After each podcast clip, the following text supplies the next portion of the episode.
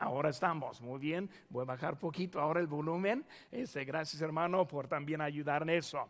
Ese 4.400 murieron y dijo el presidente un discurso de la infamia. Por eso hablando acerca de algo que cambió y algo que aún recordamos. El holocausto de la Segunda Guerra Mundial hay que los que quieren eliminar esa historia de los libros de historias de los niños de la escuela.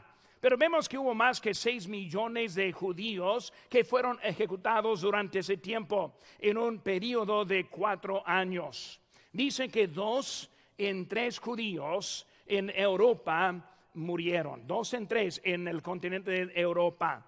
Para poner también en perspectiva, es más de 4.100 diarios que fueron ejecutados. Pues algo, hermanos, que recordamos, algo de que nosotros estamos poniendo en ese tiempo. El 11 de septiembre de 2001 recordamos las torres gemelas que fueron destruidas en un ataque. Y como todos recordamos esos eventos, y sobre todo el Señor Jesucristo. Cuando Él fue a la cruz del Calvario, dio su vida y nosotros estamos celebrando esa resurrección. Y en pocos días más, pocas semanas, vamos a estar llegando al domingo de la resurrección, recordando en ese día. Pero vemos también que el apóstol Pablo, Él pasó por tiempos difíciles. En 2 Corintios 11, 23 dice, son ministros de Cristo como si estuviera loco, hablo. Yo más, en trabajos más abundante, en azotes sin número, en cárceles más,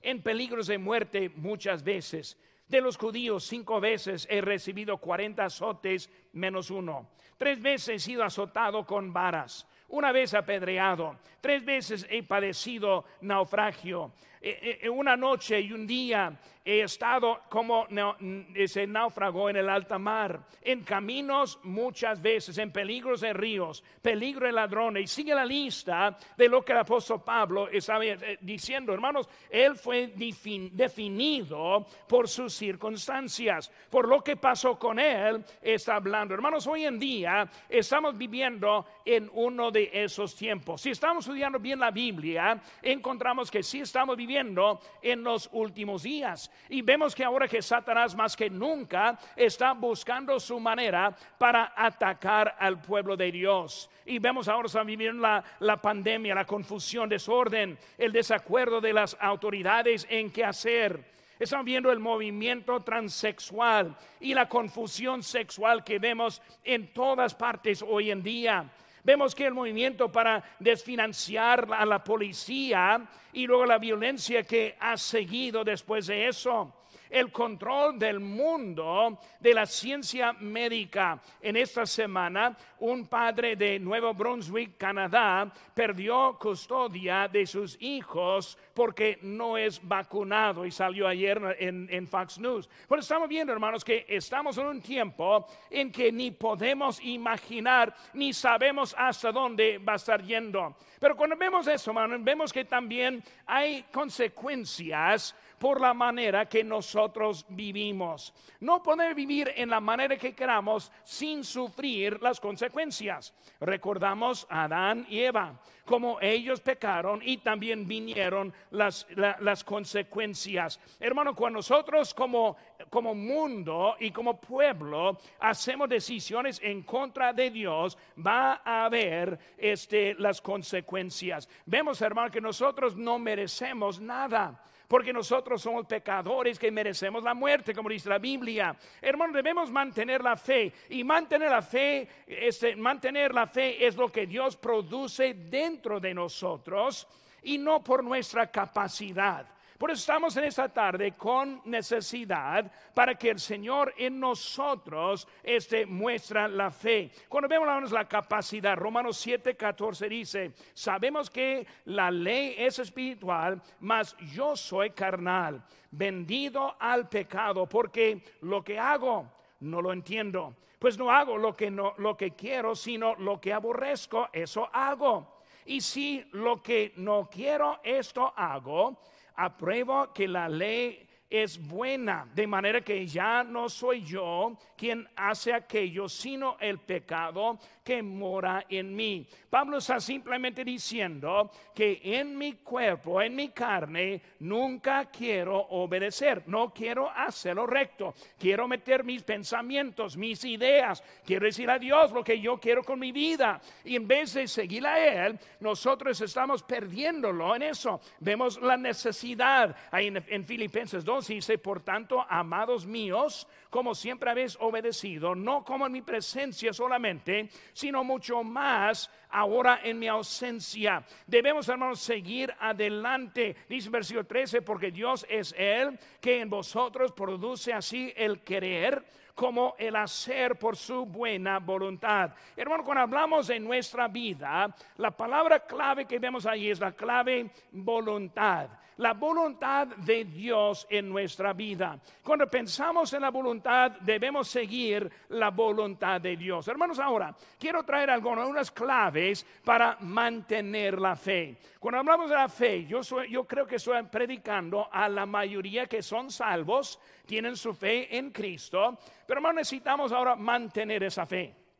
Porque si no la mantenemos, hermanos, vamos a perder el enfoque en la vida. Y hay muchos cristianos que diariamente están en un lado u otro, en un error u otro, están obediencia o desobediencia, simplemente porque la fe no se ha mantenido en su vida. Por eso aquí en nuestro pasaje de 1 Timoteo vamos a ver cuáles son esas claves. Primera clave, hermanos, es obedecer la palabra. Tenemos a la mano nuestras lecciones y podemos estar ahora apuntando en lo que en eso. Dice en versículo 18, este mandamiento, hijo Timoteo, te encargo para que conforme a las profecías que se hicieron antes en cuanto a mí, milites por ellas la buena milicia. Bueno, está hablando de ese mandamiento, está hablando de, de obedecer la palabra.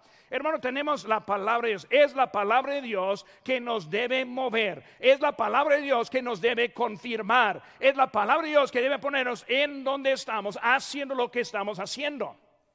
Por eso, hermano, nosotros aquí estamos. Muchos de nosotros tenemos ya muchos años aquí, siguiendo la palabra de Dios, siguiendo que una vez lo que nos dijo a nosotros. Porque cuando pensamos en obedecer esa palabra, vemos es un mandamiento encargado un mandamiento encargado. Cuando vemos ese mandamiento encargado, vemos el Señor del mandamiento. Versículo 17, Pablo dijo, por tanto, al Rey de los siglos, inmortal, invisible, al único y sabio Dios, sea honor y gloria por los siglos de los siglos. Amén. El apóstol Pablo está poniendo en ese momento quién es el Señor del mandamiento, quién es el Señor que nos salvó, quién es el Señor que nos puso en camino, quién es el Señor que vendrá por nosotros, quién es el Señor que va a mantener la fe en nuestras vidas. Por eso, debemos estar viendo que en nuestra vida es para eso. El Señor, la verdad de Dios y su palabra.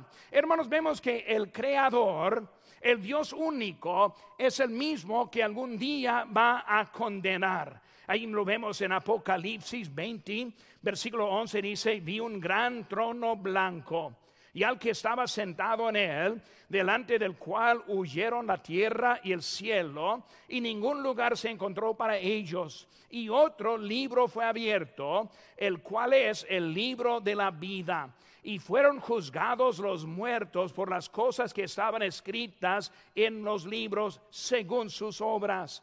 Y el que no se halló inscrito en el libro de la vida fue lanzado al lago de fuego. Vemos que el mismo Señor poderoso, el mismo Señor creador, el mismo Dios que ahora va a condenar a los que no tienen su vida su nombre escrito en el libro de vida. ¿Cuál es eso? El libro de vida, hermanos, es la salvación. Porque vemos, hermanos, que él está hablando acerca de un mandamiento en la palabra, un mandamiento encargado, pero también vemos un mandamiento que es específico. Dice en versículo número 18, este mandamiento. E, es un, e, está refiriendo a algo específico. Lo vemos en versículo 19, manteniendo la fe.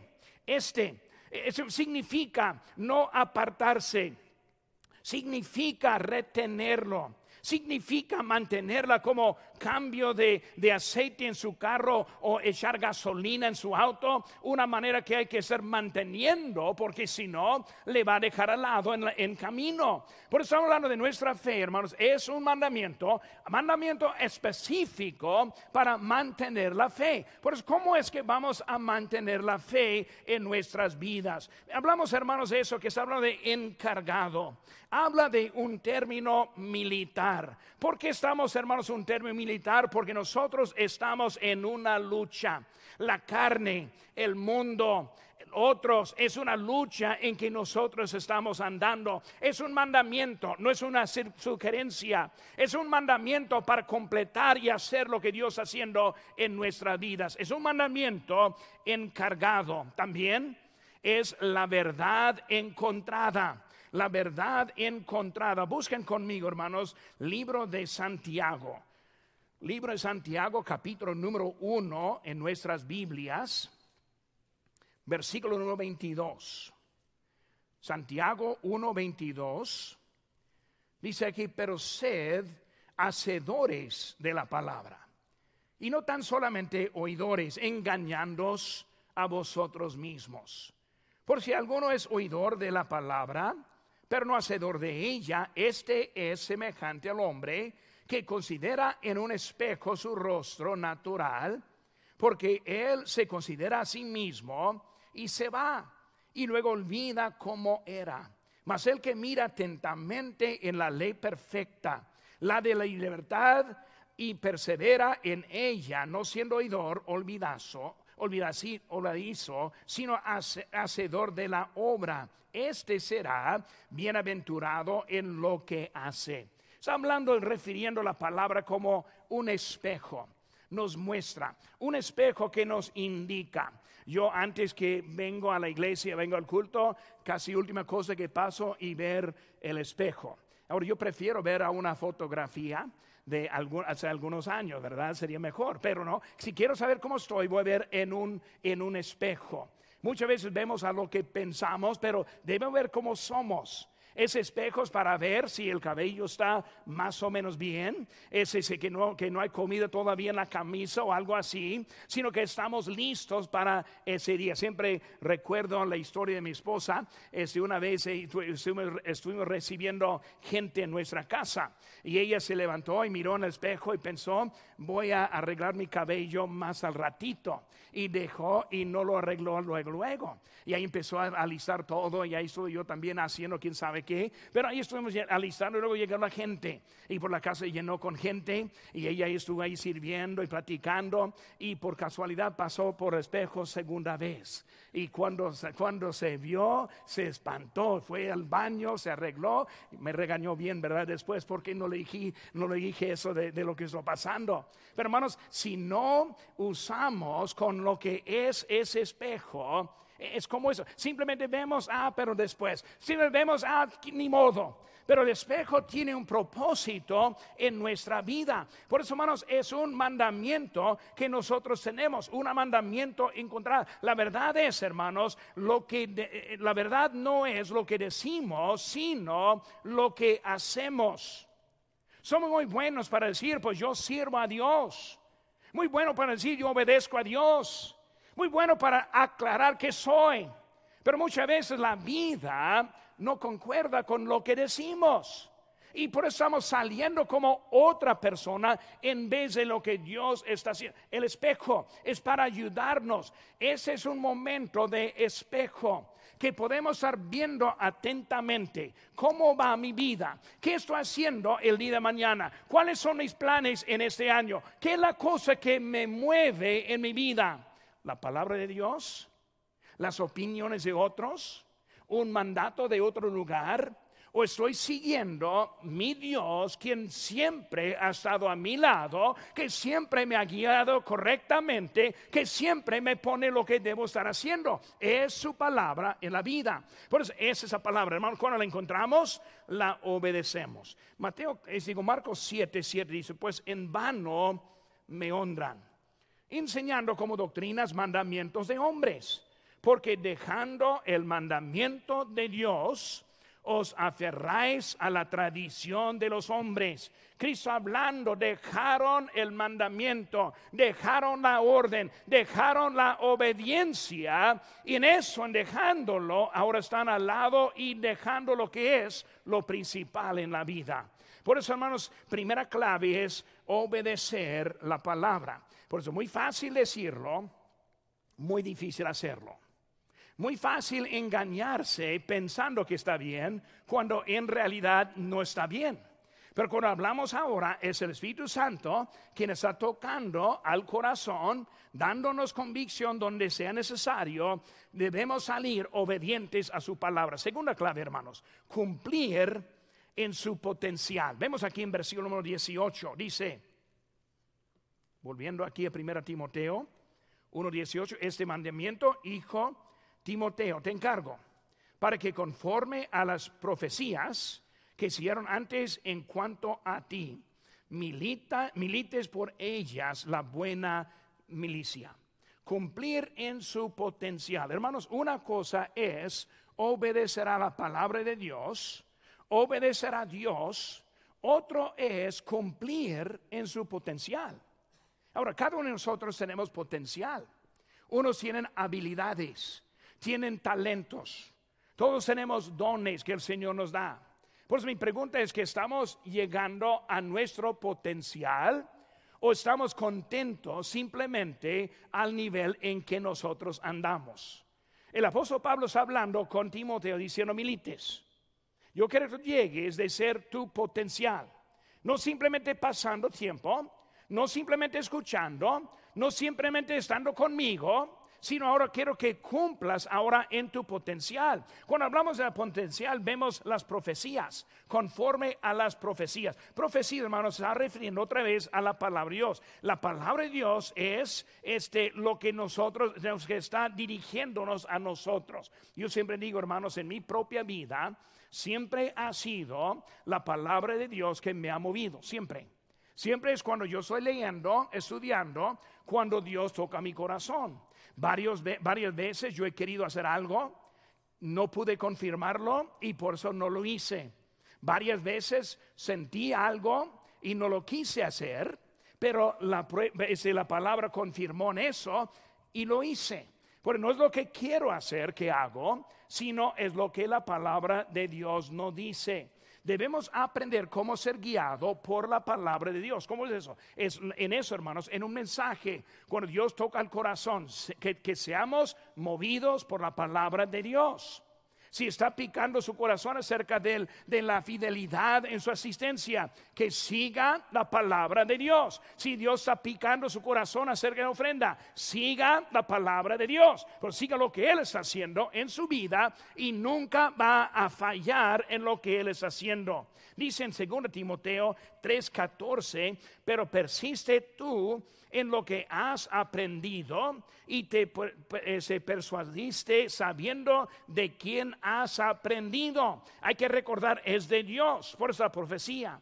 Eh, hermanos, es lo que hicieron de antes, hermanos, de, de, algo en general hasta algo bien específico. Este mandamiento está diciendo aquí. Por eso hablando de algo preciso. Somos muy buenos para hablar en general. Y cuando hablamos de eh, yo sirvo a Dios, pero lo decimos en una forma en general. ¿Qué estamos diciendo? Pues no voy a lugares que no debo ir, no hablo con malas palabras, este, yo voy a la iglesia. Todo eso es en general. Y hermanos, en general sí debemos obedecer.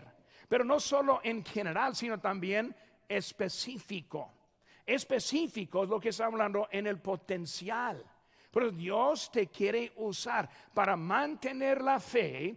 Necesitamos pasar más allá que lo general hasta lo específico en su vida. Lo específico es lo que nos va a llenar en nuestro, es nuestro Señor. Vemos, hermanos, la palabra de Dios es algo que nos habla directamente. Mateo 22, 31. Es un texto que siempre me ha gustado. Por dice, pero respeto, hablando de Jesucristo, pero respeto a la resurrección de los muertos. Y luego dice, no habéis leído lo que os fue dicho por Dios. Esa frase, os fue dicho por Dios. Os fue dicho por Dios. La palabra os está hablando a ellos. Os fue dicho por Dios. Y empieza a citar lo que Moisés escribió. Porque él está diciendo lo que Moisés escribió fue directamente por aquellos hombres, por Dios a ellos. Es la palabra de Dios, es algo personal directamente dada a nosotros para nuestro bien. Hermanos, hasta que, hasta que la palabra llegue de ser algo personal en la vida, nunca vamos a llegar a tener la satisfacción en la vida es más que general. Qué bueno que somos salvos, que nosotros estamos aquí juntos, qué bueno que estamos siguiendo, pero hermanos, más que eso, el potencial en su vida, encontrar lo que es lo que Dios tiene para su vida. Y hermanos, eso está de muchos lugares que puede estar afectando. Siempre recuerdo, como ya dije esta mañana, hermano Wilson, quien me, me dio un dinero para un terreno. Para él fue algo en su potencial que él hizo para el Señor. Y aunque él se murió hace como dos años, todavía su legado sigue viviendo. Todavía está ese terreno. Todavía están ganando almas. Todavía sigue adelante. Por eso, hermanos, estamos hablando de algo de su potencial. Lo que Dios quiere. Por eso en esta temporada de la mayordomía. Estamos hablando de su potencial. ¿Qué puede hacer con su tiempo? ¿Qué puede hacer con sus talentos? ¿Qué puede hacer con su tesoro? Por eso estamos viendo, Señor, úsame por algo específico en mi vida. Vamos a hablar más, hermanos, en esas semanas también eso. Pero está refiriendo, hermanos, en lo que hay en nuestras vidas. El poder. Enseguida, el poder. Porque vemos, hermanos, el potencial, o más bien las profecías. Segundo, vemos el poder. Dice ahí, milites por ella la buena milicia, en versículo número 18. Pero nosotros estamos en una lucha. Capítulo 4, versículo 14 dice, no descuides el don que hay en ti, que te fue dado mediante profecía con la imposición de, las manos del presbiterio. Está hablando, no descuides el don que hay en ti. Milites por ella la buena milicia debemos estar, hermanos, entendiendo que hay un poder. No descuides el don, el poder de Dios. Bueno, hermanos, en nuestra vida debemos entender que hay poder. Dios nos ha dado un lugar, nos ha dado potencial, nos ha dado su presencia, pero también nos ha dado el poder para cumplir. Bueno, lo que yo necesito ahora que yo sea donde debo estar, que tenga yo el poder en mi vida para seguir adelante. Pues Pablo está hablando acerca del poder que necesitamos en nuestras vidas para seguir adelante. Hermanos, hay que pelear, hay que ir militando, hay que estar en eso. Hermanos, cuando hablamos de pelear, también es pelear legítimamente, dicen 2 Timoteo 2.5, y también el que lucha como atleta no es coronado, sino lucha legítimamente pues no puede estar engañando a otros y recibir la corona. Por eso Dios está diciendo, hay que militar, hay que estar luchando en el poder que hay. Por eso hay claves para mantener la fe. Primero, obedecer la palabra. Segundo, cumplir en su potencial. Número tres, hermanos. Tercera clave, dejar el pecado. Versículo 18 en cuanto a ti, milites por ellas la buena milicia, manteniendo la fe, la buena conciencia, desechando la cual naufragaron en cuanto a la fe algunos. Por eso, hermanos, hablando de dejar el pecado, necesitamos aprender dejar el pecado. Déjenme decir, hermanos, el pecado es problema por cada uno de nosotros. Si uno dice, no, pastor, yo no tengo problema con el no, ya está mintiendo, por eso otro pecado hay. Todos, todos luchamos. Esta carne no quiere obedecer, yo le he dicho muchas veces, y es, cierto. Hermanos, el mundo tiene su, este, su engaño. debemos entender que en nuestra vida el pecado, pero hay que aprender. ¿Saben que hermanos? El pecado siempre es por decisión. Siempre queremos decir algo que que suena bien. Ah, cayó en pecado. No, no cayó. Él entró en el pecado. No, cayó, decidió. Cada vez cuando enoja en su hogar, por decisión está enojado. Puede dejarlo si quiere. Cualquier pecado que hay viene por decisión. Por eso necesitamos estar alerto y dejar el pecado. Si está amarrado con algún pecado en su vida, usted sabe cuál es, debe entrar al día, Padre Santo, Señor, ayúdame que hoy no entro en ese pecado. Quiero dejar el pecado en mi vida. ¿Para qué? Para pelear la buena batalla. Cuando vemos esa batalla, hermanos, es la batalla contra la carne, la batalla contra el mundo, la batalla contra Satanás. Todo eso, hermanos, está en contra de nosotros. Militar, está hablando peleando eh, con un ejército, peleando con organización, peleando con disciplina, no con emociones, peleando decidiendo lo que va a hacer en su vida. Eh, hermanos, uno que está peleando el militar está ya preparado y capacitado para ser controlado en, en sus decisiones, no de emociones. De emociones va a morir.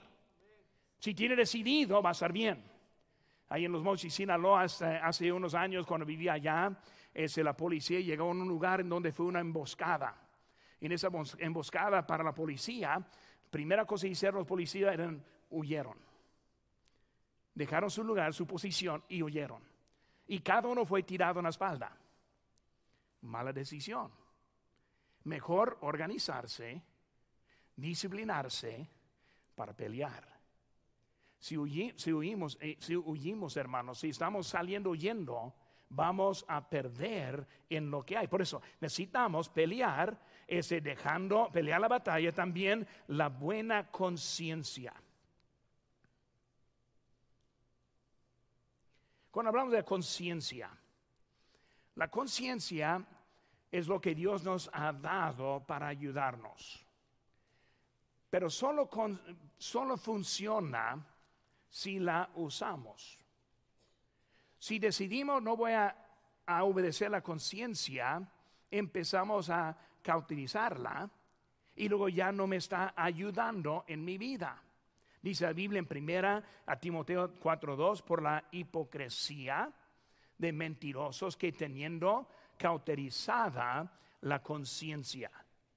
Por eso, por la, por la hipocresía, mentiroso, pues anda ahora con la conciencia. Hermanos, cuando nosotros no dejamos el pecado, cuando no tenemos la buena conciencia, la buena conciencia nos ayuda a descansar. Mi esposa siempre decía que yo tenía una conciencia perfecta, porque yo comencé a roncar antes de pegar la almohada. almohada. Quién sabe si sea así o no. Pero es verdad, hermanos la conciencia. Cuando nosotros nos portamos correctamente, cuando nosotros estemos bien en nuestro camino, cuando nosotros somos obedientes, cuando nosotros amigos salimos de un domingo de obediencia, llegamos a la casa contentos. Yo también. Yo llego a la casa en esta tarde voy a llegar contento. Contento que estamos juntos. Contento que Dios nos usó contento que Él está hablando, contento que yo sé que estoy predicando lo que Él quiere para nosotros, yo sí sé. Eso, hermanos, me, da una conciencia bien, buena. Es lo que está diciendo, andando con la buena conciencia.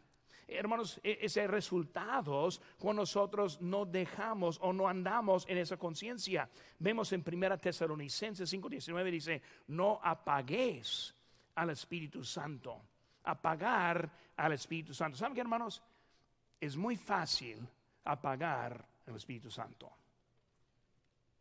Cuando usted decide desobedecer o pecar, el Espíritu Santo le deja solo. Apagado, apagado. No apagues. Tal vez hay alguien aquí en esta tarde que ha apagado el Espíritu Santo por años. No ha sentido su toque como en un tiempo. Y tal vez en ese momento está volviendo su voz de nuevo.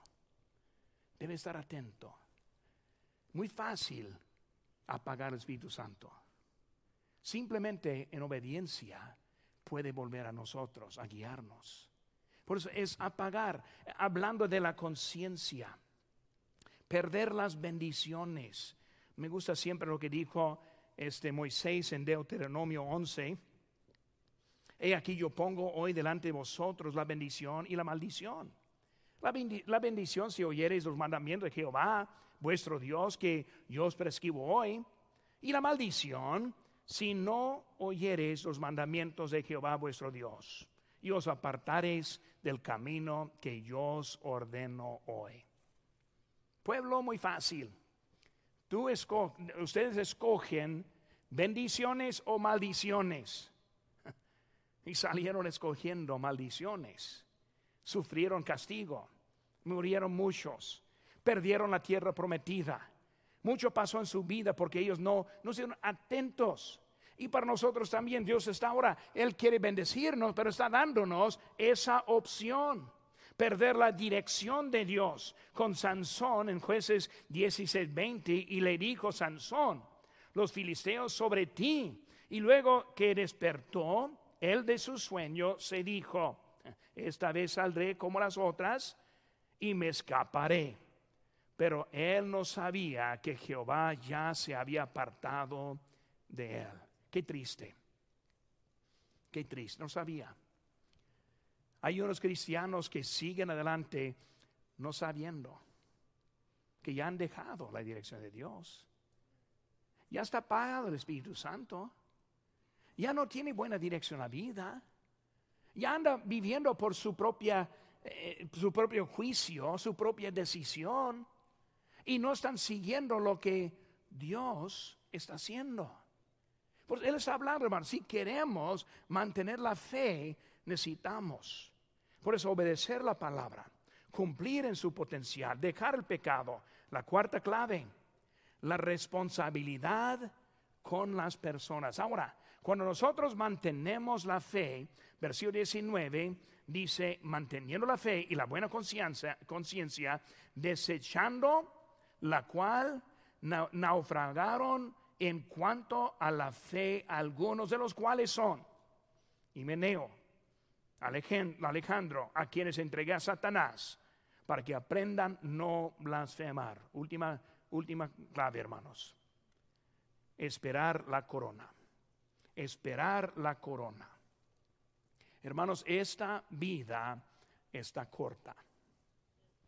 Yo recuerdo cuando yo fui, yo fui un joven, pareció que los días y años tardaron tanto. Yo pensé, uff, ¿cómo me gustaría tener 20 años? Llega a los 20, ah, ojalá que tuviera los 25, más maduro. Siempre viendo hacia adelante y de repente ya se van los años. Nosotros estamos viviendo un tiempo de que debemos saber que estamos cerca de la venida de Cristo. Cristo viene. Y Él tiene coronas.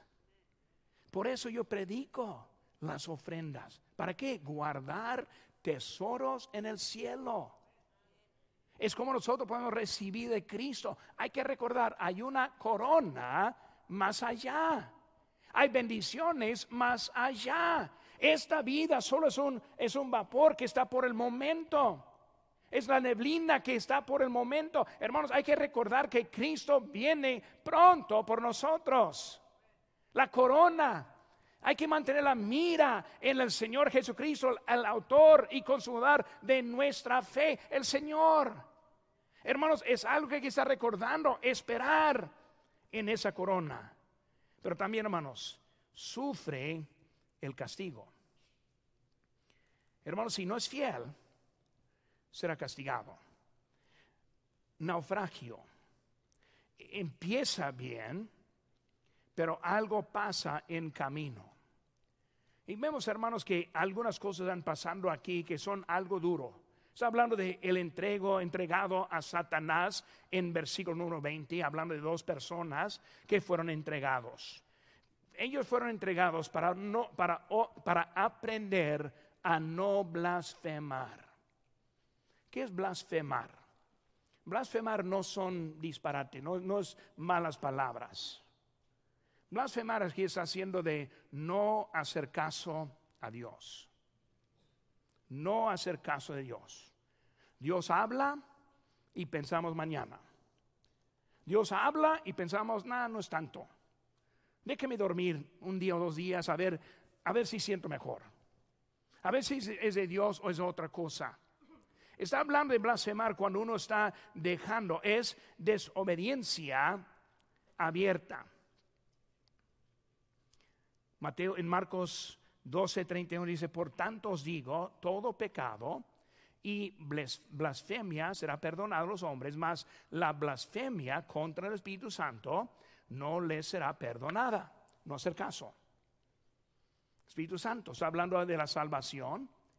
Si hace caso, el Espíritu Santo será condenado. Si, si, si no recibe a Cristo, será condenado. Pero para el creyente, también perdemos las bendiciones de la vida. Vivir una vida de blasfemia.